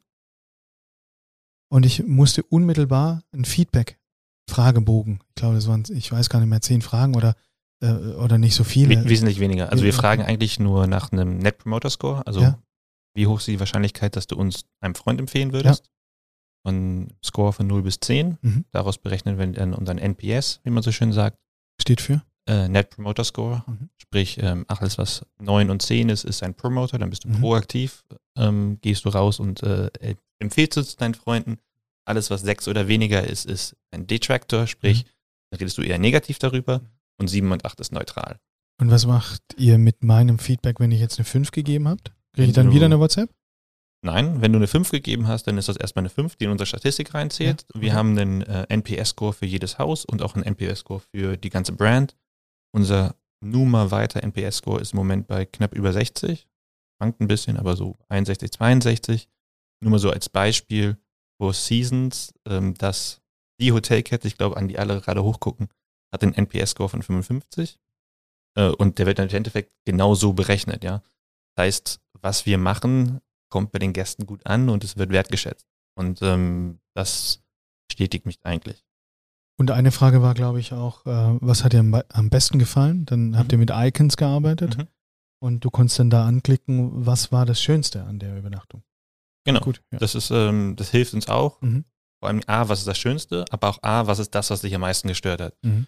Wir sehen dann schon tendenziell im Sommer, wenn es draußen sehr warm ist, dann wird Klimaanlage als oft ist am meisten gedrückt und dann wissen wir schon, haben wir Daten, mit denen wir dann zu unseren Real Estate Partnern gehen können und sagen können, hier, das und das sagen unsere Gästedaten, so wichtig ist Klimaanlage in Kaufentscheidungen etc. Und das sind natürlich ähm, Daten, die unglaublich spannend machen, dann auch strategisch ein Produkt zu entwickeln. Mhm. Ich äh, gehe nochmal in diese Experience rein, die ich da hatte und was sichtbar convenient ist, weil für Hotelbetreiber hocheffizient lagert ihr, ihr Hotelbetreiber, lagert ja ganz viele Themen aus. In der klassischen Hotellerie, die Rechnungsstellung, sitzt ein Mensch, der muss diese Rechnung erstellen, zusenden, die ist acht von zehn Mal falsch. Dann wird sie korrigiert, dann wird sie wieder zurück und hin und her, Ping-Pong. Meldeschein, wie du gesagt hast, äh, Melderegister, Ablage, Leitsordner, was auch immer. Ich hatte jetzt ein Erlebnis, ähm, da ging es um das Thema Koffer. Ich bin also abgereist und habe gefragt, kann ich denn meinen Koffer bei euch an der Rezeption? Und dann sagte der, klar, drückte mir einen Schlüssel in die Hand und sagte, du kannst hochgehen in den zweiten Stock, da haben wir Schließfächer, da kannst du das wegnehmen. Also diese, dieses eigentliche Gastthema, und das würde wahrscheinlich in den Four Seasons niemand tun. Aber bei euch ist es hocheffizient und ihr habt, glaube ich, auch diese Schließfächer. Ihr habt das äh, auf Höhe der Laundry unten im EG, äh, wo du dann quasi auch das noch nutzen kannst. Genau. Also wir haben festgestellt ziemlich schnell, dass am Anreisetag die Gäste schon früher anreisen, wenn ihr Zimmer nicht fertig ist, dann ihr Koffer irgendwo unterstellen möchten und am Abreisetag dann auch sagen, ich habe noch Termine, kann ich mein Gepäck hier lassen. Und das waren mit die meisten Anfragen und Anrufe, die wir hatten. Und dann gucken wir uns immer an, statistisch können wir das dann auswerten, dadurch, dass wir so datengetrieben sind. Hier, wie viele Anrufe hatten wir zum Thema Gepäcklager und dann haben wir Lösungen gefunden. Und ja, wir haben in allen unseren Häusern ein Gepäcklager und ähm, dein PIN-Code funktioniert auch an deinem Anreisetag schon früher für die Haupteingangstür, damit du zu dem Gepäckraum kommst. Und an einem Abreisetag geht der PIN-Code an deinem Zimmer nur bis Checkout-Zeit, also 11 Uhr und aber länger an der Haupteingangstür, damit du auch nachmittags noch deinen Koffer holen kannst. Also das sind so Kleinigkeiten, klingt völlig logisch und völlig banal, mussten wir auch lernen. Ja, aber da musst du alles erstmal drauf kommen. Ne? Das musst du ja alles irgendwie in der Software äh, sicherstellen und reinprogrammieren und so weiter. Das ist ja eigentlich das, was dann auch diese Lösung so smart und auch so, auch so gut macht. Wie lange habt ihr gebraucht, um das zu entwickeln? Ja, wir wurden, oder das Unternehmen wurde gegründet im Juni 2019. Das erste Haus haben wir im November 19 eröffnet. Damals sind wir noch manuell durch die Treppenhäuser gelaufen haben Schlüssel verteilt. Ähm, und das ging dann ziemlich schnell, diese sogenannten Quick Wins, also digitales Schließungssystem und so weiter, das ging dann ziemlich schnell. Und das erste Haus, was wir dann wirklich ohne Personal vor Ort betrieben haben, war dann schon im Februar 2020. Also sieben Monate nach Gründung im Endeffekt. Du hast vorhin eine Sache erzählt, dass der Gast seine Rechnung selber ändern kann. Mhm. Wie geht denn das mit deutschem Steuerrecht zusammen? Eine Rechnung muss doch unveränderlich sein. Ja, richtig. Die Rechnung an sich ist auch unveränderlich, die Rechnungsanschrift nicht. Und die kann einmal geändert werden, mit die Rechnungsnummer ist drauf und dann geht es ja nur darum, dass da noch eine Mehrwertsteuer, eine Umsatzsteuernummer drauf kommt oder der Name war, hat einen Schriftfehler etc. Also das kann man noch ändern und das kann der Gast einmalig ändern. Ja. Okay. Ähm, und wenn es jetzt nach vorne geht, du hast jetzt über das Thema Net Promoter Score viel gesprochen, das natürlich Mund-zu-Mund-Propaganda eine Rolle spielt. Wie macht ihr Werbung? Wie erreicht ihr eure Zielgruppe? Was sind da so die, die Wege, auch um nicht nur, ich sag mal, neue Hotels zu bekommen, sondern diese neuen Hotels auch voll zu machen? Weil am Ende des Tages, hast du vorhin einmal gesagt, geht es um Auslastung. Klar, geht es um Auslastung und ähm, unser großer Vorteil ist, dass wir ziemlich geringe Fixkosten haben. Das heißt, wir können einen, ja, ziemlich aggressiv auch rangehen, was das Pricing angeht ähm, und dementsprechend die Auslastung generieren. Hau mal da eine Zahl raus. Ich habe das le letztens irgendwo auch in der Vorbereitung gelesen gehabt. Ist es richtig, dass ihr bis zu 60 Prozent günstiger Hotels betreiben könnt? Ja. Ich, allein die Personalkosten, also wenn du dir fünf Rezeptionisten, die du brauchst, um 24 Stunden eine Rezeption zu besetzen, äh, allein das muss man sich ja schon mal überlegen. Die habe ich alle nicht. Oder die haben wir in unserem Modell so Aber nicht. das ist doch brutal, Ulf, oder? 60 Prozent ist wahnsinnig viel, ja. Oder? Unbedingt. Weil dann brauchst du natürlich auch keine große Werbung mehr. Du gehst auf die OTAs, stehst halt vorne, aber du bist der günstigste.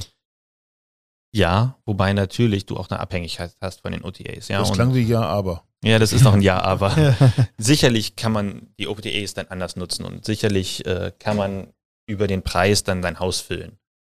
Aber wir wollen eine Hotelbrand fürs 21. Jahrhundert bauen und nicht das neue Ibis oder die neue Budget-Hotelkette. Aber wie baust du das dann? Wie gehst du in die Kommunikation rein? Seid ihr dann stark auf Instagram? Seid ihr stark auf, äh, äh, stark auf TikTok? Äh, sehe ich euch eines Tages bei Netflix äh, als Werbepartner? Was, was werdet ihr machen? ähm, all of the above. Ähm, wir gucken schon sehr genau, wer ist unser Gast jetzt und welchen Gast wollen wir langfristig haben. Und wir sagen schon, dass wir eine Hotelbrand bauen wollen für Generation X und Y. Also die, die jetzt gerade in den in das Reisen kommen und in den Urlauben, ja. Und nicht eine Generation für eine, eine Hotelkette für Babyboomer und älter, um jetzt mal in Generationen zu sprechen. Von daher müssen wir schon gewisse Werte transportieren in unserem äh, Messaging, in unserer Brand. Wir müssen die Kanäle für diese Generation nutzen. Also Instagram ist langfristig ist das ein Buchungsportal, ja. Und es gehört genauso zur Vermarktungsstrategie dazu wie äh, Booking.com. Ähm, wir haben aber schon die Vision, dass wir dahin gehen wollen, dass Numa nicht nur als Hotel gesehen wird, sondern dass es das Normalste der Welt ist, sich ein Nummer zu buchen, so wie wir jetzt davon reden, dass man sich ein Airbnb bucht Oder ein Uber? oder ein Uber, genau. Und das ist schon die Idee dahinter. Also wir sehen uns schon hybrid nicht als reiner Hotelier oder als reiner OTA, sondern wir sind was dazwischen. Vom Produkt her bieten wir ja auch mehr an als nur das klassische Hotelzimmer. Die meisten Zimmer bei uns kommen mit einer kleinen Küchenzeile drin, sprich wir sprechen auch Klientel an oder Gäste, die ein bisschen länger bleiben wollen. Und dadurch haben wir einen ganz anderen Business-Mix und, und können uns auch anders positionieren dann, ja. Lass mal zu dir so ein bisschen. Ich bin jetzt etwas neugieriger. Du bist ähm, Innovator, du warst, hast erzählt, Hoteldirektor, du warst an der Rezeption. Ähm, du bist sehr schmal. Ich habe irgendwo gelesen, du bist Jogger. Wie smart ist äh, dein Alltag? Was ist bei dir noch analog? Hast du Zettel und Stift in der Tasche und schreibst dir manchmal was auf? Oder äh, was bist du für ein Typ? Wie digital bist du? Meine kleine Schwester oder meine jüngere Schwester würde ich sagen, der ist nicht so digital. Warum? Ähm, ich finde, ich bin schon ziemlich digital. Also das Analogste, was ich dabei habe, sind ähm, Businesskarten Ja. mit einem QR-Code drauf. Ähm, ich glaube, wie in der Hotellerie, und wo ich dann ja doch, wenn ich Numa als, als Unternehmen angucke, bin ich wahrscheinlich derjenige, der die meisten Wurzeln in die klassische Hotellerie noch hat oder die meisten Verbindungen. Und da muss man sich ja dann auch ein bisschen auf sein Gegenüber einstellen. Und ich glaube, da, äh, deswegen habe ich physikalische Businesskarten dabei. Ähm, an sich läuft aber alles. Ich habe keinen Stift und ich habe kein Papier und ich mache mir keine handschriftlichen Notizen. Das ist alles digital im Laptop, auf dem Handy, in den entsprechenden Apps. Also ich habe meine Notizen für den Podcast heute auch auf meinem Handy gemacht. Vorhin. Okay, du hast dich Im Zug hierher ja, habe ich mir ein paar Stichpunkte aufgeschrieben, ja. so zu den, zu den Sprachen oder den Fragen, die wir im Vorgespräch hatten. Ja. Ähm, ja, das ist, also das, das ist schon digital in dem Sinne. Aber ich finde das, ich habe auch mit dem Laptop studiert und habe mir da nicht handschriftlich große Notizen gemacht. Also. Und was glaubst du bei diesem ganzen smarten Thema, dem digitalen Thema? Wie viel kommt davon außerhalb von eurer Numa-Brand tatsächlich in der Branche noch an? Oder wie digital ist die Branche, die Hotellerie? Ich glaube, die Hotellerie als Ganzes hat noch ganz, ganz, ganz, ganz viel Digitalisierungspotenzial. Mhm. Ähm, es gibt einige, die schon ziemlich weit sind, viele aber, die noch sehr, sehr, sehr weit hinterherhängen. Ähm,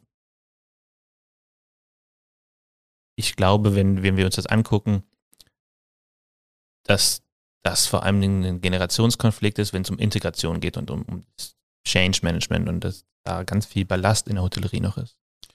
Ich glaube, das ist genau der Punkt, zu dem wir jetzt kommen sollten, Change Management. Ähm, wie implementiert man Digitalisierung? Wie beginnt man diesen Change, wenn man nicht neu auf der grünen Wiese startet? Das fängt wie so vieles im Leben im Kopf an. Ähm, Change Management oder Digitalisierung funktioniert nicht for the sake of Digitalisierung. Also wenn ein Hotelier oder Gastronom jemand sagen möchte, ich möchte meinen Betrieb digitalisieren, ich möchte die Effizienzsteigerung, die Kostenersparnisse etc. haben, dann geht das nicht zu sagen, ich besorge mir die Softwarelösung und mache alles weiter wie vorher. Weil dann, Sondern wie geht's? Dann funktioniert es nicht. Es geht so, nur dann, wenn man sagt auch, okay, ich passe auch meine Operative an, an diese technischen Lösungen, an die Digitalisierung. Und ich arbeite mit den Daten, ich lasse mich darauf ein. Das ist im Moment, zumindest mein Gefühl, ist die größte Hemmschwelle, die wir in der Hotellerie haben. Weil wenn man sich komplett darauf einlässt, auf Digitalisierung in der Hotellerie und das Abschaffen einer Rezeption in dem Sinne oder zumindest dieser ganzen ähm, bürokratischen Tätigkeiten, die stattfinden müssen oder in vielen Hotels noch stattfinden, wenn die alle abgeschafft werden, dann braucht man 60, 70 Prozent weniger Personal. Ja? Und dann braucht man auch keine General Manager, die in jedem Haus sitzen. Das bedeutet aber, da freut sich kaum einer, oder? Wenn es heißt, okay, Numa übernimmt ein Objekt, sie jetzt zurück, ich, äh, vor ein paar Wochen war das Announcement mit äh, den 184 Zimmern im Novotel, äh, dann seid ihr ja eigentlich auch ein nicht positiv behafteter äh, Hotelbetreiber. Kann man das so sagen? Weil wenn ihr 184 macht, 50, 80 Zimmer mit einer Person, dann brauchst du vielleicht zwei, drei Personen in dem Objekt. Das sind bei weitem weniger wie von ja. Novotel. Sicher, sicher sind ja. Wobei wir aber auch in Stand heute, ich glaube, knapp 650.000 frei unbesetzte Stellen in der Hotellerie in Deutschland okay. haben. Ähm, das heißt, wir finden, weg, ne? wir finden ja eigentlich eine Lösung für ein Problem, das da ist, ja. Und wenn aber ich jetzt, was macht ihr mit den Mitarbeitern? Heißt, ihr schickt sie heim? Naja, das komplett abhängig von dem Objekt. Also wir haben Objekte, da haben wir die Mitarbeiter übernommen und dann integriert in unsere lokalen Teams, ja. Ähm, meistens geht ja so eine Objektübernahme auch damit einher, dass es einen Wechsel des Immobilieninhabers gab, dass der alte Pachtvertrag ausgelaufen ist. Ähm, das ist halt ja ganz viele, viele Gründe. Aber machen wir es doch mal, noch mal viel konkreter. Machen wir es mal nicht nur auf Numa bezogen. Wie beginnt man diesen, diesen Change-Prozess? Und was macht man, das ist die eigentliche Frage, was macht dann der, der Hotelier, der sagt, ich möchte mich auf diesen Digitalisierungsweg äh, äh, begeben, was macht er mit seinen Mitarbeitern? Weil jeder seiner Mitarbeiter sagt, Chef, das können wir so nicht machen. Chef, das geht nicht, Chef, das geht nicht, Chef, das geht nicht. So ist es doch in der Praxis. Da muss man dann letzten Endes die Cojones haben, sich durchzusetzen oder wie geht das? Ich glaube, man muss einen Schritt früher anfangen. Man muss sich als Hotelier bewusst sein, wie möchte ich meinen Betrieb positionieren und wie soll mein Betrieb funktionieren in 15 Jahren was sind meine Gäste, die ich dann haben möchte und wie muss die Guest Journey für diese Gäste aussehen. So, wenn man sich das erstmal im Klaren ist, ja, dann ist der nächste Schritt, okay, wie komme ich dahin zu diesem Ziel? Und ähm, da spielt Digitalisierung eine Rolle, da spielt aber auch die Immobilie eine andere Rolle. Und was ist dann äh, in so einem Moment einfacher, ein, eine Immobilie zu übernehmen, wo keine stu vorhandene Struktur vorher war und daraus ein Numa zu machen?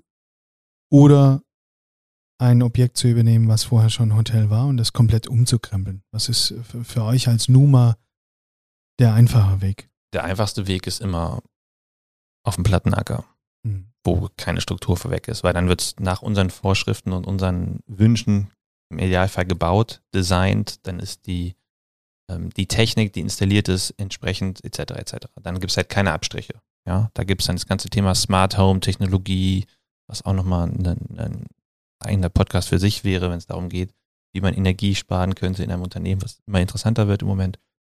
Ähm, spannend ist natürlich aber ein bestehendes Haus, hatten wir vorhin schon mal dieses Papa-Mama-Hotel, die privat geführten Hotels in, in guten Lagen, 50 bis 70 Zimmer, die zu klein sind für die großen Ketten, diese Häuser am Leben zu erhalten, die neues Leben einzuhauchen, weil oftmals können die betriebswirtschaftlich heutzutage nicht mehr überleben.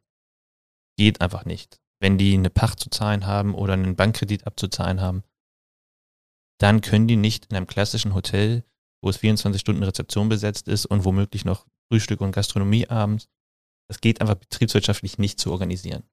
Ja? Die können wir mit unserem Konzept am Leben halten. Oder wir können den, die Konzept, diese Hotels neu positionieren und denen eine Zukunftschance geben. Und ich glaube, man sollte das gar nicht sehen im Sinne von, man verdrängt etwas, sondern es ist eine, eine Lösung, um ein Problem entgegenzuwirken. Wir reden über Inflation, wir reden über Personalmangel und ähm, steigende Kosten, Energiekosten, ganz großes Thema im Moment. Das sind alles Sachen, die auf so ein Hotel einprasseln. Und dann kann man, wenn man sagt, man spart 60 Prozent äh, der Kosten, können diese Häuser weiter überleben und betriebswirtschaftlich funktionieren. Und ich glaube, das ist wesentlich entspannter. Und das ist das eigentliche Ziel, was wir erreichen müssen und nicht die Personalsorge, weil gutes Personal wird auch weiterhin gebraucht, ja. Und ähm, die, das größere Hindernis ist eher Personal finden als äh, Mhm. Personal Ja, loszuwerden. ist ein spannender Ansatz und auch ein hocheffizienter und auch erfolgreicher Ansatz, den ihr da verfolgt. Die Frage stellt sich tatsächlich mir, äh, dieser Papa-Mama-Betreiber, der eben die Nachfolge nicht geregelt hat, äh, vermeintlich muss er dann die Entscheidung treffen, ist er der zukünftige weitere Betreiber oder äh, gibt er das ab? Aber wenn er es betreibt, dann muss er ja in der Hinsicht eben auch eine Entscheidung treffen. Ich glaube, das ist eine große Chance da, äh, für Arbeitsplätze, für Gäste, für neue Investitionen. Ich würde es gar nicht so negativ, äh, sondern eher tatsächlich positiv rausschaffen. Was mich noch bei dir interessiert ist, wie bist du zu diesem äh, vermeintlichen Digital Nerd geworden, ähm, der du heute bist ähm, und der quasi in deiner Funktion auch äh, quasi ja auch nötig ist. Also war es das Convenient, äh, dieses Einfache oder dieses Schöne, äh, was dich dazu gebracht hat? Oder ist es einfach ganz normal? Ich fremdel ein bisschen mit dem Begriff, ich bin ein Digital Nerd. Okay. Ähm, werden jetzt viele meiner Kollegen lachen, Warum? weil äh, hier bin ich der Digital Nerd und wenn ich dann im, im Büro bin oder mit meinen Kollegen rede, dann bin ich der langweilige Hotelier. ähm, da sieht man vielleicht, wie weit die Schere dann doch in vielen Ja. Bereichen schon auseinanderklappt. Ich habe mich äh, dafür entschieden, weil ich ähm, einfach gemerkt habe, dass in der klassischen Hotellerie und ich war schon in Lifestyle-Produkten, die ziemlich innovativ waren, ähm, viel zu lange gedauert alles. Dass da einfach, ich hatte das Gefühl, wir sind im Formel, A- Formel 1 Rennen und ich trete da mit so einem Tretroller an, also mit so einem Bobbycar. Das ist einfach Innovation, Veränderung, sich auf Neues einlassen, vorausschauend, was auszuprobieren. Das traut sich ja keiner in Hotellerie. Die Margen sind zu klein, keiner will ein Risiko eingehen und keiner ist bereit, seine Rate zu erhöhen, weil alle gucken nur, was macht die Konkurrenz. Da kann ja dann keine Innovation stattfinden. Und von daher gab es diese Möglichkeit und oder die Verbindung ist da gekommen und ich fand das super spannend, innovativ und mir hat schon immer Spaß gemacht, was Neues zu schaffen. Das, das, was da ist, in Frage zu stellen, zu ändern, ähm, auszuprobieren. Und wenn es nicht geht, dann nicht. Dann kann man sich ja auch wieder auf was altbewährte verlassen. Aber erstmal vorangehen und, und, und ähm, die, den Status quo in Frage stellen. Das hat schon immer Spaß gemacht, deswegen habe ich viele Hoteleröffnungen gemacht, deswegen bin ich rumgekommen. Und ähm, jetzt ähm, bei Numa täglich wird die Liste länger mit Sachen, die man noch machen könnte und digitalisieren könnte. Und ich wurde letztens gefragt, wie digital seid ihr ähm, auf einer Skala von 1 bis 10 und ich 8, aber da bleiben wir auch noch ein paar Jahre, weil die Liste wird länger, anstatt dass man näher ans Ziel kommt, ja. Stichwort, die Liste wird länger. Wir haben jetzt viel über Hotels gesprochen, über Mama und Papa, Nachfolge und so weiter und so fort. Fakt ist aber auch, Numa ist momentan eine Marke in Städten. Ihr seid in Metropolen, in großen Städten. Wie ist das mit der Hotellerie auf dem Land? Sagt ihr, tut mir uns leid, können wir nicht helfen? Hermann Löhns Heidekrug, das ist nicht unser Business? Oder gibt es dafür auch eine Lösung? Ähm, ich glaube, die Digitalisierung oder das, das, den Tech-Stack, den wir anbieten, der funktioniert überall. Wir haben uns natürlich oder wir haben uns entschieden dazu, primär in den großen Städten zu sein, weil wir oder primär in Städten zu sein, wo es eine große Leisure- und Business-Nachfrage geht, weil wir ähm, das ist ganz, ganz betriebswirtschaftlich gedacht, ein junges Unternehmen möglichst schnell sein Konzept beweisen muss. Geht darum, wir sind Fremdkapital finanziert, möglichst schnell gewinnbringend zu arbeiten. Und ähm, das geht natürlich in einem Produkt mit geringen Fixkosten, wo man eine, eine hohe, hohe variable Kostenbasis hat. Und ähm, dann kann man in einer Großstadt wie Berlin oder München natürlich ein ganz anderes Volumen fahren als in einem Leisure-Standort, der saisonal äh, Riesenschwankungen hat. Nichtsdestotrotz funktioniert das von der Technologie auch in diesen Städten und ich glaube auch langfristig werden wir in, in anderen Destinationen vertreten sein. Frage ist dann, ob wir da vertreten sind mit Numa als Numa-Brand, ja, oder ob wir sagen, das sind eher ähm, die Standorte, wo wir Numa Go unser den Hoteliers unsere Technologie zur Verfügung stellen, wo die dann mit ihrer lokalen Expertise im Leisure-Markt plus unsere Expertise in der Digitalisierung da neue Konzepte schaffen können. Okay. Das ist im Grunde jetzt die perfekte Überleitung zu unserem Schlussrambo, bei dem wir heute gesagt haben, wir machen es mal ein bisschen anders als sonst. Wir wollen nämlich den Schlussrambo etwas zum Rumspinnen nutzen. Wie sieht die Zukunft der Hotellerie insgesamt aus? Was kommt da auf uns zu? Was ist so das Verrückteste, was du erwartest in den nächsten fünf Jahren, bevor wir dann mit den weiteren Fragen auch gleich.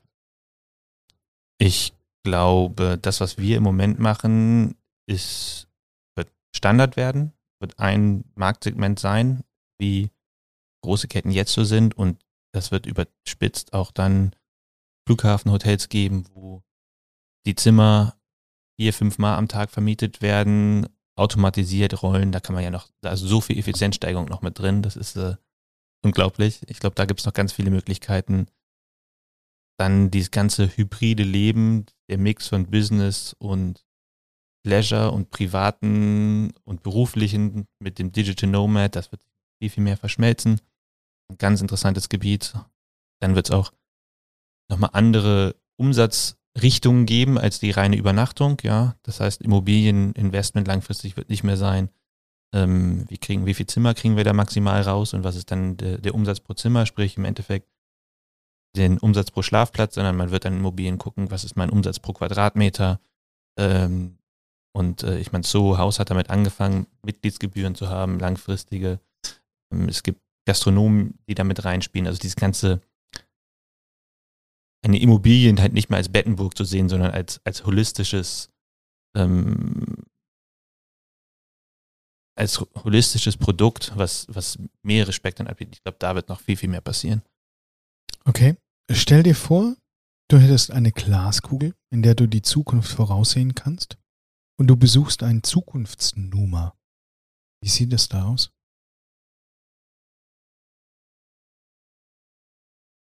Wir haben wesentlich mehr umgesetzt von dem, als wir jetzt umgesetzt haben. Von der Liste? Von der, viel, viel mehr umgesetzt von der Liste und ähm, das ganze Smart Home Thema ist noch wesentlich präsenter. Sprich, Gast möchte, wir wissen, der Gast reist um 18 Uhr an, dass um 17 Uhr die Klimaanlage angeht, um auf die entsprechende Temperatur zu kühlen. All solche Sachen äh, finden noch viel, viel mehr statt. Das, das dann ja. Sehen wir bis dahin humanoide Roboter in der Lobby oder im Restaurant? Ähm, ich glaube, die werden in unserem Alltag nicht nur auf die Gastronomie und Hotellerie bezogen, prinzipiell werden humanoide Roboter irgendwann auch in unserem Alltag ähm, stattfinden. Ähm, die Frage ist, in welcher Kombination, ob ausschließlich. Ich glaube, in der Kombination mit Menschen wird es bald geben. Ja, es gibt die ersten Versuche ja schon in den Servicebereichen wo die Runner-Tätigkeiten äh, übernommen werden. Ähm, ich kann mir gut vorstellen, dass in der Logistik gibt es ja auch schon den ganzen großen Amazon-Warehouses, auch in der Hotellerie-Logistik ähm, mehr und mehr ähm, Roboter eingebracht werden. Von daher ja, warum nicht? Noch gibt es klassische Elemente im Numa, zum Beispiel die Minibar. Warum keine Vending-Maschine in der Lobby? Weil die Idee war, er ist, und wir merken, dass es bei Gästen unglaublich gut ankommt, dass wenn du in dein Zimmer kommst, dass du, sag mal, die Schuhe in die Ecke kickst und äh, auf dein Sofa fallen lässt und wenn du einen langen Tag hast, dann ein kühles Bier trinken möchtest und eine Tüte Chips essen oder ähm, was alkoholfreies genießen, einfach mal so zum Runterkommen, dieses wie wenn du nach Hause kommst, ja. Und wir wollen ja ein Produkt anbieten, welches keine Bettenburg ist und anonym, sondern wo der Gast hinkommt und sagt, ich bin hier ein bisschen zu Hause, wo der Gast auch ein bisschen länger bleibt. Also unsere durchschnittliche Aufenthaltsdauer ist auch länger als im klassischen Hotel. Und es ist doch ein schönes Gefühl, an den Kühlschrank zu gehen und da ist genau der eine Drink drin, den du jetzt in dem Moment brauchst, ohne dass du dir die Schuhe wieder anziehen musst, in die Lobby zu laufen, an einem Automaten womöglich, dann dein Portemonnaie vergessen hast, wieder hochrennen musst oder so weiter. Kann ich künftig per Face ID einchecken oder auch per Face ID an der Minibar bezahlen? Ähm, einchecken, ja, klar. Ich meine, per Face ID, wenn, wenn man sich die ganzen Apps, die es inzwischen geht, für die Mo Mobilität anguckt, ja, Tier, Voi, Uber, wie sie alle heißen, da Anmeldeprozesse etc. finden ja schon über eine Zwei-Faktor-Authentifizierung mit Face ID statt. Das hat auch, wird auch ganz klar in der Hotellerie einziehen. Das wird gang und gäbe sein, um uns zu identifizieren in Zukunft, glaube ich. In Zukunft wird der Concierge digital und sprachgesteuert? Concierge, glaube ich, ändert sich. Wenn das wir unter Concierge oder die Hoteliers unter Concierge stehen, vielleicht auch du, korrigiere mich, wenn ich da falsch liege, ist jemand, zu dem du hingehst, alles fragen kannst und der eine Antwort parat. Ja, kennt die lokalen Restaurants, kann dir mit deiner Wäsche helfen, kann dir ein Taxi bestellen, äh, kann dich aber auch morgen früh aufwecken. Ja, ich glaube, dieser Concierge wird immer mehr in dein Mobiltelefon wandern und wenn du, du hast das vorhin Siri. bei deiner Tochter erwähnt, genau, wird äh, Siri sein oder das Mobiltelefon und wir stellen jetzt schon fest, dass die meisten Gäste, die zu uns kommen, schon vor Anreise wissen, welche Restaurants sind, sind cool, wo wollen sie hingehen, weil sie ihr Research über Instagram und andersweitig schon getätigt haben. Sprich, die gehen nicht an den Concierge und fragen, ich brauche eine Reservierung da und dort, weil das findet heutzutage schon online statt. Wir geben weiterhin, wir nennen es Curated Recommendations, also wir empf machen Empfehlungen für die, die wirklich noch gar nicht wissen, was man machen soll. Aber im Endeffekt ähm, sehen wir, dass die meisten schon vorbereitet sind. Was finde ich im Numa 2040 noch? 2040. Puh. Also erstmal hoffe ich, dass wir dann außerhalb Europas sind. Ähm, 18 Jahren. Arbeiten tue ich dann noch. ähm, was, was findet man dann noch? Ich glaube, wir werden eine ganz andere Integrität zwischen deinem Mobiltelefon, Smartphone, wie auch immer das Device ist, ähm, und der lokalen Technik haben. Also, dass der Fernseher, die Zimmersteuerung, all das mit dir noch wesentlich mehr vernetzt ist und automatisiert ist. Das heißt, wenn du dich bei 20 Grad oder 21 Grad wohlfühlst, dass dann, wenn du in das Zimmer geht, automatisch das Zimmer das erkennt, weil es deine Präferenz ist und dementsprechend einstellt. Ich glaube, da wird es noch viel, viel, viel, viel mehr Vernetzung geben. Das ist alles technisch jetzt schon möglich, aber das wird in unseren Alltag einziehen. Vielleicht wird der Fernseher auch irgendwo hin projiziert. An Ja. die Stelle, wo ich das möchte. Also du hast gar keinen Kunststoff-Cube mehr, wo Netflix läuft, sondern du kannst es dann dorthin projizieren, wo du gerade bist, im Bad, in der Dusche, vielleicht auch im Schlafzimmer. Dieses Holo Hologramms, äh, Ja. das, ach, da wird noch so viel passieren. Stichwort Netflix. Mhm. Die Datenregelung wird dann verändert sein. Glaubst du, dass wenn ich 20, 30, 40 einchecke, das Zimmer ganz genau weiß, wer ich bin, mit meinem Instagram-Account, mit meinem LinkedIn-Profil und dass dann der Fernseher, wo auch immer er ist oder wo er hinprojiziert wird, dann das Netflix. Hallo Matthias, ähm, schau doch bitte die Serie, die du gestern Abend nicht zu Ende geschaut hast, zu Ende. Glaubst du, das kann möglich sein? Das ist möglich. Also es ist technisch schon möglich. Wir müssen halt den Gesetzgeber so weit kriegen, dass der das auch erlaubt. Wenn es um Datenschutz geht, da gibt es ein paar kleine Herausforderungen, aber ich glaube, da müssen wir gar nicht bis 2030 warten. Wenn man sich überlegt, was in den letzten vier, fünf Jahren bei Netflix passiert ist, dann will ich gar nicht wissen, was in den nächsten vier, fünf Jahren passiert. Also da glaube ich, 2030 ist dann, da kannst du 2025 Ich weiß auch gar nicht übrigens, ob es 2040 Instagram noch gibt. Oder ob nicht 2040 Instagram das StudiVZ von gestern ist. Mhm. So Wahrscheinlich. Also das Ja, ist ja, ja, ne? eben, eben. Also wir Also- denken jetzt halt, dass die Brands, die heute groß sind, immer noch groß sind. Aber keine Ahnung, ob es Netflix dann noch gibt oder ob das dann alles vielleicht Disney Nee, ich ist glaube, oder dass sowas. Elon ja. Musk dann sein Ja, ich eigenes äh, Netflix und Tesla äh, TV. ja, irgendwas gegründet hat, was noch viel skurriler ist. Ja. Wie Ähm, wollt ihr das Thema Zimmerreinigung in der Zukunft lösen? Weiterhin mit Menschen oder auch mit Ist, Maschinen? ist ein gutes Thema und haben wir auch diskutiert intern schon und wir haben uns, Robotik spielt ja sicherlich eine Rolle langfristig. Es gibt ja schon Saugroboter, Rasenmäherroboter und äh, Rasenmäherroboter setzen wir sogar ein, in drei Häusern, glaube ich, inzwischen. Ich glaube, da wird auch einiges passieren. Arbeitskraft wird immer schwieriger zu kriegen. Ähm, da muss man viel tun, aber ich glaube, bevor man den Menschen in dem Reinigungsprozess nicht mehr benötigt, äh, wird erstmal ähm, Robotik benutzt werden, um den Menschen zu unterstützen. Das heißt, wir fangen an mit der Saugroboter, sprich die Reinigungskraft geht ins Zimmer rein, bringt den Saugroboter mit und während die Reinigungskraft dann das Badezimmer macht etc., alles wegräumt, fährt der Saugroboter schon mal durch. Das gibt es in den ersten Häusern jetzt schon, so dass da fängt man an. Dann der nächste Schritt werden ähm, selbstspülende Badezimmer sein, ja, wo ein großer Gully im, im, im, im Was man von der. Autobahnraststätte kennt. Genau, was man von der Autobahnraststätte, ich glaube, sowas ähm, wird mittelfristig noch mehr geben. Es gibt schon Hotels, die das machen. Frage ist immer Kosten-Nutzen, ja. Also Immobiliengeschäft, Hotellerie ist ja auch irgendwie ein bisschen abhängig von der Immobil vom Immobiliengeschäft. Und da ist einfach so der Produktcycle wesentlich länger, ja. Also so ein Haus wird ja nur nicht alle drei Jahre renoviert, sondern alle 15, 20 Jahre finden oder alle 40 Jahre finden irgendwelche Kernsanierungen statt, um dann auch diese Infrastruktur einzubauen. Also ich glaube, da, das ist so ein bisschen das Hindernis. Aber was ich mir gut vorstellen kann, weil äh, Reinigungskraft ist ja auch ein körperlich ziemlich anstrengender Job, gerade so, wenn man mal so 10, 1,80 Betten am Stück gemacht hat, dann, dann ja, da macht, ist mein Marathontraining gar nichts gegen. Ähm, ich glaube, da wird sowas wie Exoskelette, also wirklich, die es ja jetzt auch schon in der Logistik gibt, e- externe Skelette, die durch kinetische Energie den Körper unterstützen, sowas wird Einzug gehalten, auf jeden Fall. Spannende Zukunft, würde ich sagen. Ähm, wir bleiben noch mal einmal ganz kurz in der Gegenwart. Ich habe noch mal eine Lieblingsfrage zu platzieren, die machen wir immer hinten raus. Und angenommen, du könntest für einen Tag mit irgendeinem Menschen tauschen und in dessen Namen schalten und walten, entscheiden und machen und tun, was immer du willst. Mit wem würdest du tauschen und was würdest du in diesen 24 Stunden machen? Auf die Frage hätte ich vorbereitet sein können. Dann wäre es nur Ähm, halb so lustig. Ja, dann wäre es noch halb so lustig. Als du die Frage angefangen hast, hätte ich gesagt Jan Frodeno. Aber dann, als du gesagt hast, ich muss als die Person schalten und walten und Tag, ähm,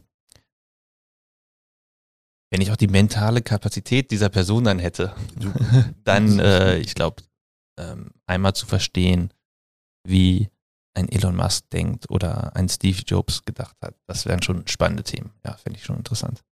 Da geht es mir gar nicht um das Schalten und so weiter, sondern einfach den Blickwinkel mal verstehen. Ja, wie, wie man so innovativ sein kann und so, auch, ich meine, die definieren ja auch Trends selber. Das, fand- das finde ich unglaublich spannend. Interessante Wahl. Ganz ehrlich finde ich es total schwer, sich vorzustellen, einen Tag äh, Elon Musk zu sein. Ja, vor allem, wenn man dann geschaltet und gewaltet hat, ja, und dann am nächsten Tag ist man wieder weg. Und der Elon Musk weiß, wer es war. Ja, und das war nicht in seinem Sinne. Glaube ich, gibt es eine ganz. Ja, aber er ändert Ganz ja seine Meinung auch täglich, von daher. ja, aber es ist seine Meinung. Ich glaube, das ist der große Unterschied. Ich Na meine, gut. ja. Wie gesagt, den Blickwinkel verstehen und, Ja. und, und wie jemand denkt, das finde ich viel spannender. Ähm, Julius, wir hatten heute vor, unseren Hörern mal so ein bisschen den Horizont auch zu öffnen, nach meinem Experience bei euch geschlafen zu haben. Ich glaube, das ist uns gelungen. Ähm, ich glaube, dass viele Hörer weniger Hemmnis haben, in einen Numa zu gehen, sich darauf einzulassen, online zu buchen, digital einzuchecken, äh, Feedback zu geben und das einfach tatsächlich mal zu erleben und dann diesen Soul dieser Stadt äh, zu spüren. Ich würde mir tatsächlich auf die Liste was notieren wollen, ganz egoistisch heute. Als Vielreisender, mir geht es echt ab, wenn ich Einzelnächte als Handgepäckreisender meine ganzen äh, Beauties, das wäre doch mal eine schöne Idee, dass man diese Algorithmen äh, aus meiner Payback-Analyse ganz genau weiß, äh, welche Zahnpasta habe ich, welches Shampoo habe ich, welche äh, Gesichtscreme habe ich. Und dann, dann, weil da bin ich auf der Maria-Hilfer-Straße in Wien wo dann so ein E-Scooter von DM gerade lang fährt und vielleicht ist das ein guter Ansatz, dass wenn dann der Ulf Tietke anreist, dass genau sein Duschbad dann eben da schon steht. Und vielleicht könnte das ein, Zukunftsblick sein für die Zukunft. Mir hat es großen Spaß gemacht, dem Ulf glaube ich stellvertretend auch. Wir sagen ganz, ganz recht herzlichen Dank. Ich habe keine Angst. Ich freue mich drauf, wo 2030, 25, 40 die Numa äh, Hotelgruppe steht. Down Under, New York City. Wir haben, glaube ich, dich auch kennengelernt, dass du noch weiter über Europa hinausreisen möchtest. Ich sage ganz recht herzlichen Dank, wünsche dir alles Gute und wir werden dich beobachten und gerne wiederkommen. Ich habe zu danken. Vielen, vielen Dank. Interessante Gespräche und ähm, ja, keine Angst. Gibt keinen Grund, Angst zu haben. Danke.